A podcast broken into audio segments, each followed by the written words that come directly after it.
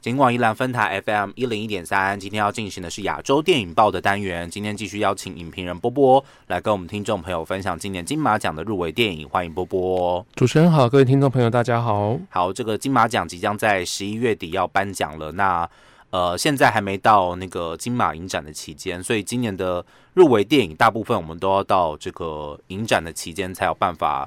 跟大家一一分享哦，我们可以先跟大家分享的，就是已经在台湾上映哦，然后应该也是有蛮多人呃蛮感兴趣、蛮好奇的。我们今天要聊的是一个类型恐怖电影《女鬼桥二怨鬼楼》。嗯，对，那呃，《女鬼桥》的话，呃，这一部在今年金马奖当中的话，入围了最佳视觉效果和动作设计两项。它第一集是不是一项 Longbo？我记得都没有都没有入围，对不对？那就有点可惜，因为第一集的回响其实好像还不错。然后因为在那个疫情期间有了一个非常好的票房成绩，现在好像都是这样哈。这个票房不错，就开始会熊当熊胖，我不这样讲对吧？就是开始会开始会想说，哎，有没有续集发展的可能性？这样子延伸的这个 IP 继续往下发展。对，那不过其实我觉得《女鬼桥二》的话。呃，我自己喜欢它胜过于第一集。嗯，对，因为第一集的话，其实有一些我不太能够接受的点，比如说，呃，比较屁孩的一些，就是闯进这些闹鬼的地方，或是想要做一些呃试验，或者 YouTuber 这一种的部分。你觉得那个是剧情的概念，你没有办法进去，还是你觉得说？我我觉得太太屁了，那个状态下应该会觉得害怕，或者想要尽量避而远之。可是他们反而呃直长驱直入，会让我觉得说好像不太符合。我的现实了，对对对，OK，好，就是你是应该是说你身旁周围感觉这样子这么屁的人是比较比较少，比较成熟一点这样子。而且可是蛮多电影，好像恐怖台湾的恐怖片都会用那种 YouTuber 想要拍啊，想要记录什么东西，或是想要抢流量，所以进所以到了一个可能呃比较闹鬼的地方，对。那可是，在《女鬼桥二》之后，其实我我自己蛮喜欢的，它一些设定，而且设定把第一集跟第二集扣了起来，嗯，对，然后呃，包括里面对于呃闹鬼这件事情的表现手法，我觉得也蛮符合现代呃更新科技的一个概念，对，所以这这些部分是我自己还蛮喜欢的。所以相对第一集来说，你比较喜欢第二集的整个呃故事的架构。跟背景这样子，对，我觉得他用一个概念把它整个扣扣住，我我自己觉得是还蛮厉害的。OK，那当然看过第一集跟第二集的朋友，你一定可以知道说，哎，这个女鬼桥，它除了当然它本身是一部惊悚电影之外，一定要吓到你之外，它本身其实很很那个叫什么鬼片有很多就是突然要吓你，但其实没有要吓你，那个叫什么？Scare jump 哦，Scare jump，对，它其实很少这样子的一个，它比较少，对，比较少这样子的设定，但是它在时间轴上面是有一个非常非常。厉害的变换，对不对？尤其是第一集，第一集真的是你到了呃结尾之后，你才发现说哦，恍然大悟，原来他在前面的那个故事结构上面也摆了大家一道。第二集其实也有类似这样子的一个设定在里头嘛，不过他好像玩的更跳脱出时间的概念，他更在那个空间里头，对不对？对，有一些不同设定。呃，《女鬼桥二》的话，其实他在谈一个呃离不开的状态，嗯。对，所以这离不开状态会不断的在重复的，一一而再再而再而三的发生。那甚至也是把这几年可能也比较常看到平行时空这些概念全部放进来。哎，不过我们也不能爆太多雷，对不对？哎，基本上不然就是呼吁大家一下，你真没看过的话，麻烦你先回避一下。换台是不是？对对，先回避一下，好不好？对，OK。那呃，其实《女鬼桥二》它的一个故事的起源，可能还是来自于。剧中那个呃文华大学的大人馆，嗯，对，大人馆的这个建筑结构，嗯，对。那因为其实大人馆的建筑结构，它是用一个逆八卦的一个形式。哎，是不是真实世界真的是这样子啊？就是我们都知道他在影射哪一座学校，是哪个学校哪一个大楼，我们都知道嘛。因为这个学校这一个呃，就是鬼故事，直接这样讲比较简单哈。真的是在我就是年纪非常小的时候，可能我还是国小生的时候，我就有耳闻呢。对，所以呃，他当然是挪用，那那当然是不是真实的事件？我觉得他还是有一些他们额外添加的一些的故事内容啦，一些元素在里面，对，一些元素在里头。那不过其实他谈逆卦逆八卦这件事情，我自己非常喜欢这个设定。嗯，对，因为逆八卦其实它主要的目的是让呃外面的鬼进不来，是对，外面外面的妖魔鬼怪进不来，可是对里面的妖魔鬼怪也出不去，是，对，所以从呃变成一个呃两个独立的一个空间，嗯。对，然后这两个状态，他刚好把所有的演员、所有的角色所需要的，嗯。嗯，都呃扣在这件事情上面，嗯。对，所以甚至连接到了第一集当中林哲熙所演的角色，嗯。对，所以我觉得他这个设定其实还可以让整个故事就不断绕在这个上面，可是有有可以谈外头的事情，也可以谈里面的事情，嗯，对，OK，就变成说它的故事架构其实是呃把整个电影包覆的非常好的，哦、对。然后呃你也不会觉得说这个架构会让你呃一下用完就没了，对，用完就没了，或者是说变成一个卡卡的地方，对不对？有时候有些呃，像这种惊悚片、鬼故事，我们很怕就是它的逻辑不通，它的逻辑一不通，你就会立刻大出戏，然后大出戏之后，你就会发现说，哦，他不管怎么吓你，都吓不到底了，你就觉得说这个就不对啊，怎么这样的？对，或者你下完之后就觉得故事又就就没了，这样子没有一个剧情在进行。嗯，那不过呃，他我们应该可以爆雷了哈。那可以爆雷，对没有问题。那其实它里面逆八卦部分，我们刚刚提到，其实有出不去的嘛，嗯所以只在这个逆八卦的大楼当中的鬼魅或是里面发生的事情，其实他们没办法离开这个大楼。对，所以他把这件事情就扣回到了原本建筑这个大楼的一个爱情故事，嗯一个很凄凉的爱情故事当中。那为什么这个故事需要一个逆八卦的大楼呢？嗯就是因为他不想要让这个他想要占有一个人，嗯，对，就是里面的建筑师他想要占有占有一段关系，对，所以他把这个人杀了之后，变成他们就不会离开这里。就被困在那个逆八卦的建筑物里面。对，没错。那嗯一而再再而三的，就不断的在不同的平行空间当中，呃，等于说游荡着。嗯，对，OK，那外外面的人进不来嘛？对，对，所以这个这两个故事，这两集当中，谁最需要躲这些外头的鬼？那当然我们就知道，就是第一集的林哲熙。对，对他发生那么多事情之后，其实他等于说他的命运跟这些鬼已经被绑在一起了。嗯他为了要逃离这些鬼魅，所以他只好躲在这大楼，因为他们进不来。嗯可，他又同时必必须面对这栋大楼里面自己面其他的鬼魂对，自己里面的鬼故事，可是跟他可能比较不相干，嗯或是对他比较没有那么大的伤害性。嗯对，所以我觉得我很喜欢这个设计，就在于说他把两个状态都同时兼顾了。嗯，嗯，所以这个其实是这个故事非常厉害的地方。当然，就是像我们刚刚讲到的第一集，他把这个时间这件事情运用的非常好，真的是。呃，到了最后，因为我也是在白天用小荧幕看的，因为我实在太害怕。然后就是把这件事情运用的很好之外，在第二集他又玩了一些空间的把戏哦，然后也是到了最后，你才会，就是你真的会替站在角色的立场，替他们想说，那我应该要怎么办？替他们解决这个当下的问题，这样子。OK，好，所以这个是在《女鬼桥二怨鬼楼》里面一个比较特别的设定哦。如果看过的朋友，一定会觉得这个是蛮新奇的啦。就是很多的嗯，像这样子以往的那种惊悚片，惊悚片就是要吓大家嘛，可是它其实投入了更多的嗯角色设定或是空间设定在里头，这样子。而且这设定都是基呃根基在一个情感的基础上面。嗯，对。所以大家就会那个感受上更加的浓烈，这样子哈。OK，好，那当然今年呃《女鬼桥二怨鬼楼》它入围的这个金马奖的项目有两项，第一个是最佳视觉效果，第二个是最佳动作设计。那针对这两项，波波有没有觉得它有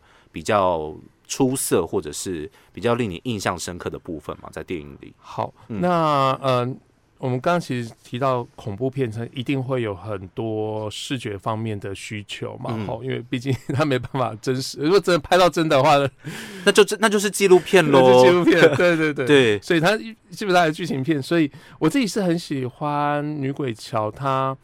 呃，在视觉上面，他怎么样去让这些鬼魅能够出现的方式？那其实它运用了现在一个很新的科技，叫做 AR。嗯对那我不知道听众朋友熟不熟悉，因为现在其实很多包括 VR、AR 的出现。那 AR 跟 VR 差在哪里呢？呃，我们知道 VR 其实它是虚拟实境，对，它意思就是说，你戴上了头显，就是头部显示器之后，它会把你整个整个视觉包覆住。对对，所以你就进入到那个空间里面的感觉。对，对对，所以你不管你头往右、往左、往上、往下，你都是仿佛在一个真实的空间里面可以。呃维持，就像你在一间房间或者是在一个地方，它那个距离感，嗯，好，或是你行走的时候，你会觉得好像周边的东西，你可以靠近一棵树，离开一个人，这个都可以，这个叫做 VR，嗯，VR 就是完全是虚拟的一个空间，对，好，可是呢，现在有另外一种叫做 AR，嗯。那 AR 的话，指的是说你还是可以看到真实的空间，嗯，可是我们透过手机或是其他的屏幕，嗯，好或其他的荧幕的方式，它上面会把这个系呃这个软体所添加进去的一些元素，嗯。它以你所看到的真实空间为底，然后在上面增加新的元素，就像是《女鬼桥二》里面，我们可以看到这个主角他会带着一只手机，嗯，在闯关，嗯，对。那闯关的时候，他手机会拍到真实的房间、真实的空间、真实的空间。可是，一些呃游戏的线索和游戏的提示。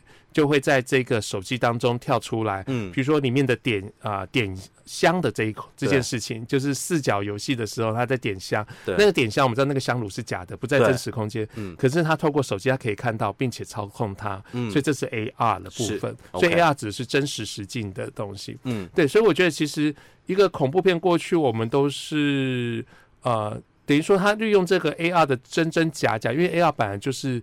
有些是它，但是你是有些是真实，有些是虚构。对，有你这是游戏自己增加上去的东西，还是它真的你看到鬼了？嗯，所以我觉得它有趣的地方在这里，他可能在手机上面看到，可是实际上你看，哎，又没有啊，那个东西就会让你又觉得好像是真真假假的那个模糊，就更。更接近于现在新的科技，是把现在新的科技的概念玩进去。OK，对，而且它透过这样子 AR 的这个虚拟，其实讲简单一点，可能就大家玩那个宝可梦啦，宝可梦就是一种 AR 的感觉这样子。那他把它透过这样子的方式运用在电影当中之后，其实对他们的那个视觉效果的呃团队来说，我觉得其实也是一个算是方便嘛，讲方便好像怪怪的，就是。呃，有更多不同的花花样可以去玩对，没错。就比如说，像刚主持人提到，就是如果你玩宝可梦的时候，你本来是要抓抓宝可梦，就突然旁边飘过一个白影，是真是假呢？真的是很难去判断啊。对对对，OK。所以这个可能是在在那个视觉效果的部分比较突出的部分，尤其这种呃惊悚电影，如果没有靠视觉效果的话，现在回头去看早期的一些就是惊悚，你比方说僵尸道长啊什么的，那个 那个特效就是会让你反而会。会变成一种喜剧片呢，吼，就是现在回头去看的话，当时看很恐怖，现在回头看会变成喜剧片这样子。好，所以这个是视觉效果的部分。那在动作设计的部分呢？嗯，动作的话，当然我觉得当中其实免不了了蛮多的，呃，跟鬼的打斗啦，嗯，对。然后其实近几年金马的动作设计的那个，呃。条件和想象是越来越宽广了啦，已经不再限制于那种武打动作、武打动作而已。对，那然后去年的话是舞蹈嘛，今年还有动画入围的动作设计，然后在前年好像是那个，那还有演车辆之类的，对，还有演唱会曾经入围过。这个要讲几次？我的老天爷！好，我一直不能理解，我找不到啊。我老师说有，我一直找不到。好，OK，所以。这片当然，今年我我觉得它也蛮合理的啦。它的这最强最强象征就是在这个整个视觉的呈现，还有这个节奏感的部分。嗯，对。那哦，尤其是当中有几幕，我真的有点被吓到，就是电梯里头的。哦，哎，那个会不会就是我们当然我们看是那种正向，他们拍的时候会不会是逆向拍？就整个摄影机颠倒，然后让大家对于那个。呃，重力啊，有一个不同的感觉，这样子对于演员来说应该比较比较轻松吧？我在想，不然都很累那种感觉。对啊，有可能啊，因为其实呃，只要是我们知道，其实在以前还没有那个。呃，太多视觉效果或是电脑辅助的时候，其实很以前他们要拍一些比较看起来不像是真实的画面，或是违背违背物理现象，对违背物理现象的画面的时候，其实真的是得用尽各种方式去把摄影机架在各各种你想象不到的地方去拍摄。嗯，对，嗯，OK，好，所以这个是女鬼桥，它今年的入围两个项目。哎，其实如果大家有在看那个综艺节目的话，你知道女鬼桥它整个那个就是女主角她的团队里面呢，全部。都是全明星运动会耶啊，真的吗？对，都是全明星运动会里面，就是表现蛮突出，或是会让你印象蛮深刻。即使他可能运动不是强项，他也长得很漂亮，这样子。他们那个团队都是全明星运动会，所以我在看的时候，我就有一点就想吗？就想说，嗯，就是就是大家比完比完赛之后，又跑来做那个 跑来做电玩游戏，是不是那种感觉？有一点点啦，稍微有一点点，但其实因为现在这个需要新的明星嘛，需要新的偶像，所以当然大家会有不同的造型模式哦。那女鬼桥的部分，当然有大家比较熟悉的这个王宇轩，哦，已经得过金马奖了。林哲熙上一集的班底，再加上这个想见你的施博宇之外，另外那四位好像有三位都是那个。全明星运动会，你不一定叫得出名字，可是他们就是全明星运动会的班底这样子。哎，那对于那个角色的演技，你觉得如何呢？因为有时候演鬼片是需要蛮大的那个肾上腺素。哦，对啊，而且金马也曾经出现过出现过鬼后的女影后嘛，对不对？嗯，好，所以其实王宇轩在这一次也颇令大家期待的。的确，我真觉得金马真的是一个造星的，很很会造星，就是谁得奖了。我们先想想看，其实以前谢宇轩在拿金马女主角之前，嗯，认识她的人并不多，不多，嗯。可是她拿女主角之后，现在她成为大概是呃台湾一线女星了。对对，那我觉得王宇轩也是，她在呃拿下金就该死阿修罗拿到金马的女配角之后，其实我觉得她整个呃心路大开。嗯，对。那这一次在女鬼桥二当中，我觉得她跟施柏宇的呃兄妹的对手戏，其实我觉得她的表现。不会夸张，而且会让我觉得其实能够感受到他那个情深的情深的那个嗯感情上，就是感情上面其实是不会让你觉得呃不舒服或是尴尬的，或者是觉得就是有种你们两个就不要再不要再装了那种感觉这样子。对，OK，所以王宇轩的表现也是觉得哎还不错，而且王宇轩我一直很期待他有一天会成为下一个舒淇的接班人，因为他有一种很特殊的美感，嗯，对，有一种呃很。不是那种大众审美观的美女，对不对？对，我知道讲会得罪舒淇啊？舒淇应该不会听我们节目，对不对？对啊，的确，啊，的确是啊，我就，可是她，她，她是她是美的，啊越看越漂亮，然后觉得她的表演会带有一种呃傲气，嗯，对我很喜欢看她的表演，有种自信美，对，对不对？有种自信美，或是那种。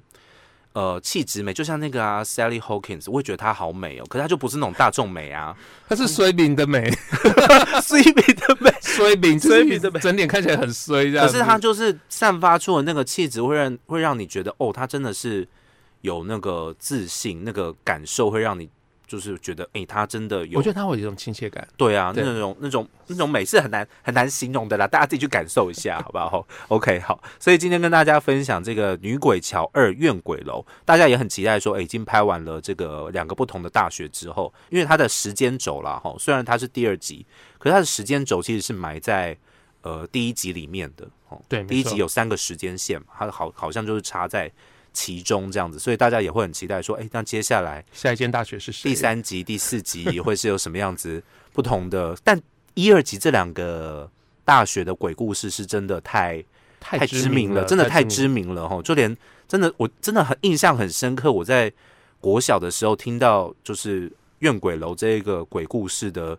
情节场景是谁跟我说的，我都印象还是很深刻。真的，然后小小年纪就被吓个半死，想说，想说这到底是什么哪来的鬼故事？这样，你后来都不敢看恐怖片吗？我真的是不喜欢恐怖片的，也不喜欢听鬼故事的人啊。要不时候就会金马奖，我真的是哦，每次去都会觉得真的是需要练一下心脏这样子，不然我都是整个人从椅子上跳起来的一种。而且每年都会有恐怖片入围，对，这是必不可避。这样，有时候还有最佳剧情片这样，对，必不可避。哦，去年那个咒我也是。在家里用那个佛佛修一对，用网飞看的时候真的是痛骂脏话，尤其是最后那个视觉骗你的那个，我真的是骂脏话。